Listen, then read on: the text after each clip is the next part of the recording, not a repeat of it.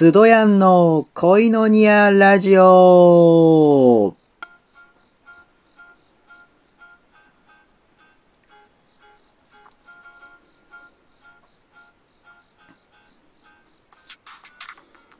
浮気した女は男を見る目はあった。ただ、誠実さがなかった。ハレリア、神様に愛されている男、スドヤンです。えー皆さんは誠実な人に対してどう思いますか？誠実な対応ができる人は多くの人の憧れだと思います。えー先日、スカットジャパンっていう番組があの動画であったので、まあそれを見たんですよ。で、そこにある男性の話がありました。えー彼はあ同棲を始めた彼女がいるんですけれども、その彼女に、えーサプライズプロポーズをしようと計画を立てたんですね。で、まあいろいろ準備して、意気揚々と家に戻ったら、なんとそこに見知らぬ男性が立っていたんですね。そう、その人は、あの彼女の浮気相手だったんです。そう、彼女も、彼女は浮気してたんですね。で、えー彼は、あー彼女に、えーこれは一体どういうことだと問い詰めたら、えー彼女はなんと、堂々と、あ、その人、わ、私のお兄ちゃんっていうふうに、まあ、嘘をついたんですね。で、彼も当然そんな嘘、そそんな嘘を、あ、嘘だと分かったんですけれども、えーまあ、状況をよく整理して、えー彼は、あ、この浮気相手の男性もきっと知らないんだ。騙されているに違いないと。で、それを考慮して、えー出した対応は、なんと、その彼女の嘘に合わせてあげたんですね。あ、そうです。私が、あ、兄です。兄です。えちょっと様子を見に来たんですよね。はははって言って。で、あの、一旦出直そうとして、その場を立ち去ろうとしたんですね。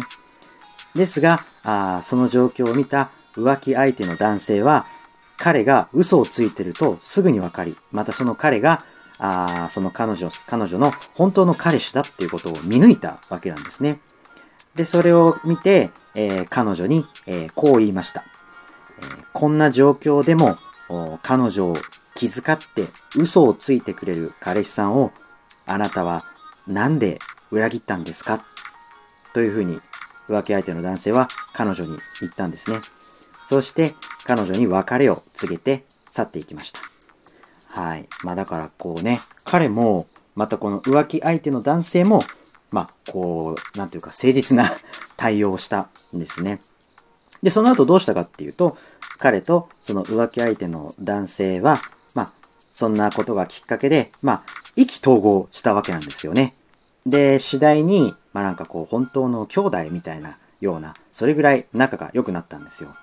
で、その後どうなったかっていうと、彼はあー結婚をしました。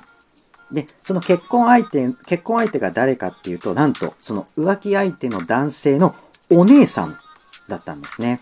なので、えー、名実ともに本当の、こう、あ彼と浮気相手の男性は、名実ともに義兄弟になったっていう、そういうスカッとした話なんですね。ああ、なるほどなーって思ったんですよ。で、その動画を見た後、まあね、いろいろとコメント欄にバーっといろいろとコメントが書いてあるんですけれども、そのコメント欄の一つを見て、ハッとしました。それが冒頭で言った、浮気した女は男を見る目はあった。ただ、誠実さがなかった。いやーもう、その通りだなって思いましたね。どちらもすごい誠実な方だったのに、ああだからその浮気女は本当に男の見る目はあったのに、その誠実さが欠けていたがゆえに、えー、まあ大失敗をしたというか、まあ、うん、そうですね。まあ、報いを受けたと言いますか、ということですね。だこれを見て、まあ男を見る目があるっていう、まあ長所があるにもかかわらず、まあだからこうやってどんだけ優れた人でも、やっぱりこう誠実、たった一つ誠実さが欠けているだけで、なんていうかこう尊敬されなかったりとか認められないとか、なんかそういう失敗とか報いとかが出てきちゃって、まあなんかこう非常にもったいないなっていうふうに、まあちょっと感じましたね。で、今日はそんな誠実さについて、まあいろいろお話ししていきたいんですけれども、えー実は旧約聖書の信玄という書物は知恵の書とも呼ばれるんですけども、そこの11章には、その誠実さについてもいろいろ書かれてるんですね。まあいくつか抜粋しますと、えー例えば、心のまっすぐな人の誠実さはその人を導き、不真実な者はその不誠実によって破滅する。あとは、えー、非難されるところのない人は、その正しさによってまっすぐな道を歩き、悪人は自分の悪によって倒れる。心のまっすぐな人は正義によって自分を救い出し、不真実な者はその悪い欲望によって捉えられる。えー、あとは正しい人は悩みから救い出され、代わりに悪人がその悩みに陥る。はい。というふうに、まあいろいろ誠実さについて、まあ誠実と不誠実の人はどういう人かっていうことが対比して、まあ書かれてるんですけれども、まあこういう言葉もあるというんですね。じゃあ、こう、誠実な人になるには、一体どうしたらいいのか？まあ、誠実な人の特徴って何なのかっていうことなんですけども、実は聖書に出てくる人物でですね、この誠実さのこうモデルとなる人物がいるので、まあ、それをちょっとご紹介しようかなと思います。それは、えー、ナザレに住むヨセフという人物です。ヨセフは、まあ、一言で言えば、イエス・キリストの養父ですね。養うに父と書いて養父。そもそもイエス・キリストの誕生は乙女マリアが精霊によって身ごもって、まあ、生まれました。で、ヨセフはそのマリアの婚約者なんですね。彼はとても誠実な人として知られています。マタイによる福音書1章の18節から25節には、キリストの誕生について、まあ、詳しく書かれているんですけども、そこにヨセフの人柄を見ることもできます。で今日は久しぶりに、えー、聞くドラマ聖書アプリを使って、まあ、その歌詞をちょっと今流したいかなと思います。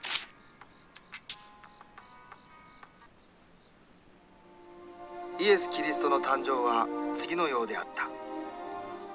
母マリアはヨセフと婚約していたが、二人がまだ一緒にならないうちに精霊によって身ごもっていることが分かった。夫のヨセフは正しい人で、マリアを晒し者にしたくなかったので密かに離縁しようと思った。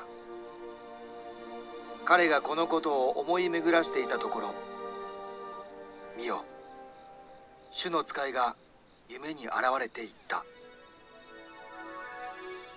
ダビデの子ヨセフよ。恐れずにマリアをあなたの妻として迎えなさい。その胎に宿っている子は精霊によるのです。マリアは男の子を産みます。その名をイエスと付けなさい。この方がご自分の民をその罪からお救いになるのです。この全ての出来事は主が預言者を通して語られたことが成就するためであった。見よ。処女が身ごもっている。そして男の子を産む。その名はインマヌエルと呼ばれる。それは訳すと神が私たちと共におられる。という意味である。ヨセフは眠りから覚めると主の使いが命じた通りにし自分の妻を迎え入れたが子を産むまでは彼女を知ることはなかったそしてその子の名をイエスとつけた。